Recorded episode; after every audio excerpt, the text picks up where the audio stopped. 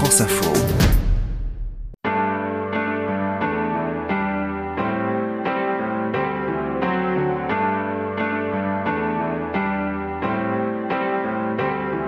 Je suis Bertrand Dical, voici Derrière nos voix, un podcast France Info.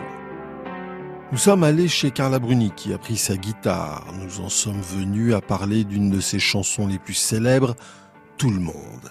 Mais au départ, nous avions commencé par lui demander dans quel état d'esprit il fallait qu'elle soit pour écrire une chanson. Tout le monde a une seule vie qui passe, mais tout le monde ne s'en souvient pas. J'en vois qui la plie, même qui la casse, et j'en vois qui la voit même pas, et j'en vois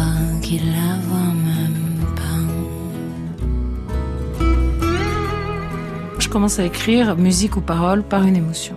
Et je réussis pas à décrire laquelle. C'est souvent une émotion, c'est pas forcément une émotion personnelle. Ça peut être une émotion empathique. Je peux observer quelque chose ou quelqu'un dans une, dans une situation précise et ça peut me donner une grande émotion. Peut-être parce que ça me concerne, hein, d'une manière ou d'une autre, mais ça peut être quelqu'un que je ne connais pas, je veux dire, qui est dans une situation qui me provoque une émotion. Et c'est ça qui me donne envie d'écrire, comme si j'allais résoudre cette émotion, dans le sens où c'est toujours difficile de ressentir une émotion. C'est tout ce qu'on aime, mais c'est aussi douloureux. Les chansons à la fin ressemblent aux émotions du départ? Ce qui se passe dans mon cas, je ne sais pas pour les autres, mais ce qui se passe dans mon cas, c'est que l'émotion donne une qualité à la chanson. Si la chanson me vient d'une émotion personnelle et, forte, la chanson a une certaine qualité, à mon avis, parce qu'elle est pétrie d'émotions. Et c'est pas tellement son sens qui compte, mais à quel point on vibre quand on l'écrit. Parce qu'au fond, les mots, c'est toujours les mêmes. Mais si on l'écrit en vibrant, ils ressortent vibrants. c'est incroyable. C'est pour ça que la musique est une grande partie de la chanson. C'est parce qu'elle apporte une émotion euh, mystérieuse. Par exemple? Si on prend euh, Life on Mars, par exemple, de Bowie, vous connaissez bien le texte, vous? Non.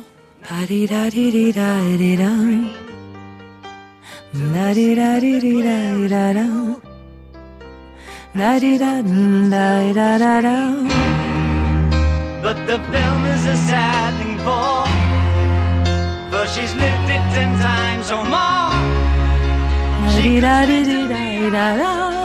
Ça pourrait être, euh, franchement, n'importe quelle langue. Et on a Ornella Vanoni. Et Ornella Vanoni, c'est ça, c'est des voix comme ça, où quand on entend la voix d'Ornella Vanoni, on n'en sort pas indemne. C'est une voix qui est parfaite, c'est comme du velours. C'est chaud, mais pas trop. C'est rond, mais comme il faut. Ça monte, ça timbre, mais pas trop. Elle choisit. C'est comme si elle avait un merveilleux cheval et qu'elle le tenait toujours un peu comme ça pour qu'il galope pas trop vite. C'est ah. C'est comme un pur sang qu'on tient une belle voix. Une chanson préférée chez elle? Ornella Vanoni, tout l'album qu'elle a fait sur les chansons brésiliennes, qu'elle a fait avec Vinicius de Morales et Toquinho, elle les a traduites en italien, eux chantent en portugais et elle en italien, c'est dingue, ça s'appelle La Voglia la Pazzia. Incroyable album, il n'y a pas une... Bah, c'est les écritures de Vinicius et de Toquinho, donc c'est des grandes chansons.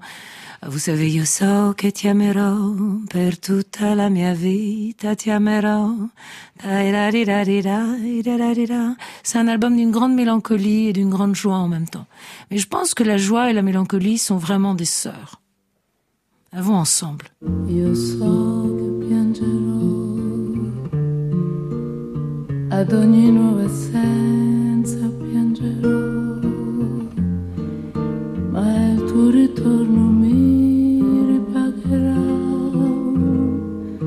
Del male che l'assenza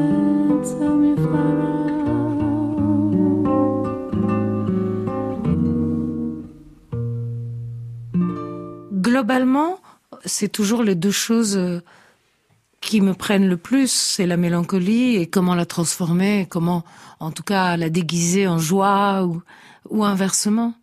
Je trouve qu'il y a quand même des pôles dans la vie, euh, la mélancolie et la joie. Ça, c'est des pôles tendres. Mais si on prend par exemple la mort et qu'on met l'amour en contraste, ça, c'est des pôles forts.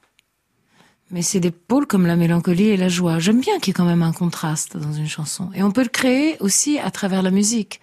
C'est-à-dire on peut vraiment créer de la mélancolie dans un texte joyeux avec la musique. Ce qui est majeur inspire la joie et mineur la mélancolie. Je dirais que, par exemple, si moi je fais une de mes chansons mélancoliques, ce bruit c'est moi qui prends mon capot d'astre. Si moi je fais par exemple cette chanson qui s'appelle Tout le monde,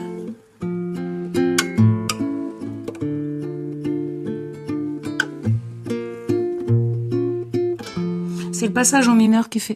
Parce que, bah, commence en do majeur. Tout le monde est une drôle de personne. Et tout le monde. Là, on est toujours en majeur. Et là, on va en mineur. À l'âme emmêlée. Et c'est cette petite qui fait que la chanson devient mélancolique. Parce que tout le monde est une drôle de personne. On reste majeur.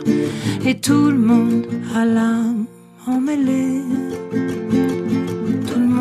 de l'enfance qui ronronne au fond d'une poche oubliée. C'est toujours le mineur.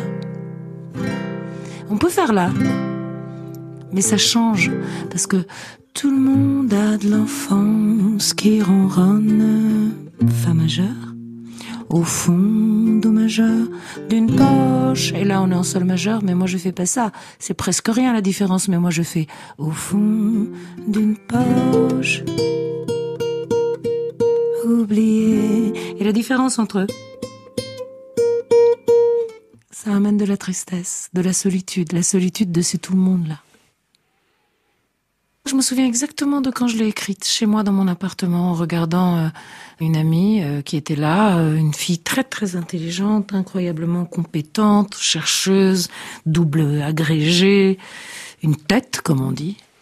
Et elle avait un chagrin d'amour. Son amoureux était parti de but en blanc, elle s'y attendait pas du tout. Chagrin d'amour à 25 ans.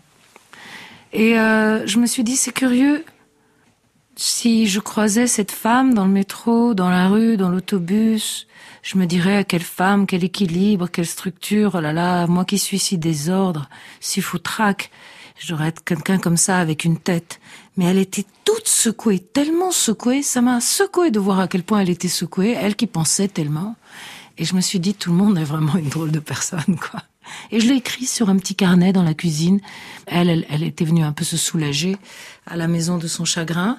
Moi, comme une voleuse, comme on fait, nous, les, j'ai écrit sur ce tout petit carnet vraiment orange sur lequel on met la liste des courses. Normalement, j'ai écrit tout le monde est une drôle de personne et tout le monde a l'âme emmêlée. Je me suis imaginé en fait que parfois quand on se promenait dans la vie, dans la rue, dans la rue d'une ville, euh, sans arrêt on rencontrait des gens qui étaient là complètement le cœur brisé et on savait pas. Je me souviens vraiment de ce sentiment-là. Mais ça, c'est pas une chanson sur moi, par exemple. Ça vient pas de moi. C'était pas mon sentiment. C'était pas moi qui avais le cœur brisé. Mais simplement en ressentant le cœur brisé d'autrui à ce point et de quelqu'un de si pragmatique, de si cartésien, en quelque sorte, de voir que le cœur d'un cartésien se brise comme le cœur d'une folle. ça m'a fait plaisir. J'ai empathisé. J'ai retrouvé mon propre cœur là-dedans. Et c'est comme ça que j'écris la chanson. Je crois vraiment que tout le monde est une drôle de personne. Tout le monde, tout le monde. Même les pires. Tout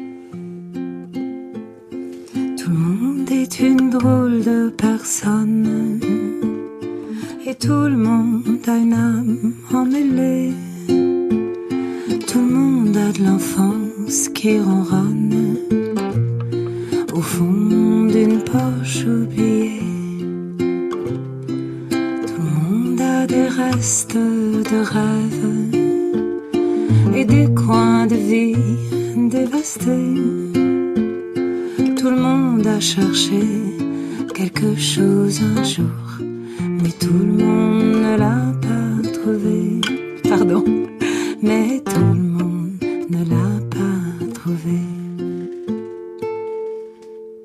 Dans cet épisode, outre les titres chantés pour nous par Carla Bruni, nous avons écouté des extraits des versions discographiques de Tout le monde par Carla Bruni 2002, Life on Mars par David Bowie 1971, Yo so par Ornella Vanoni, Vinicius de Moraes et Toquinho 1976. La réalisation était de Félicie Faugère, c'était Derrière nos voix avec Bertrand Dical, une coproduction France Info avec Sony Music Publishing.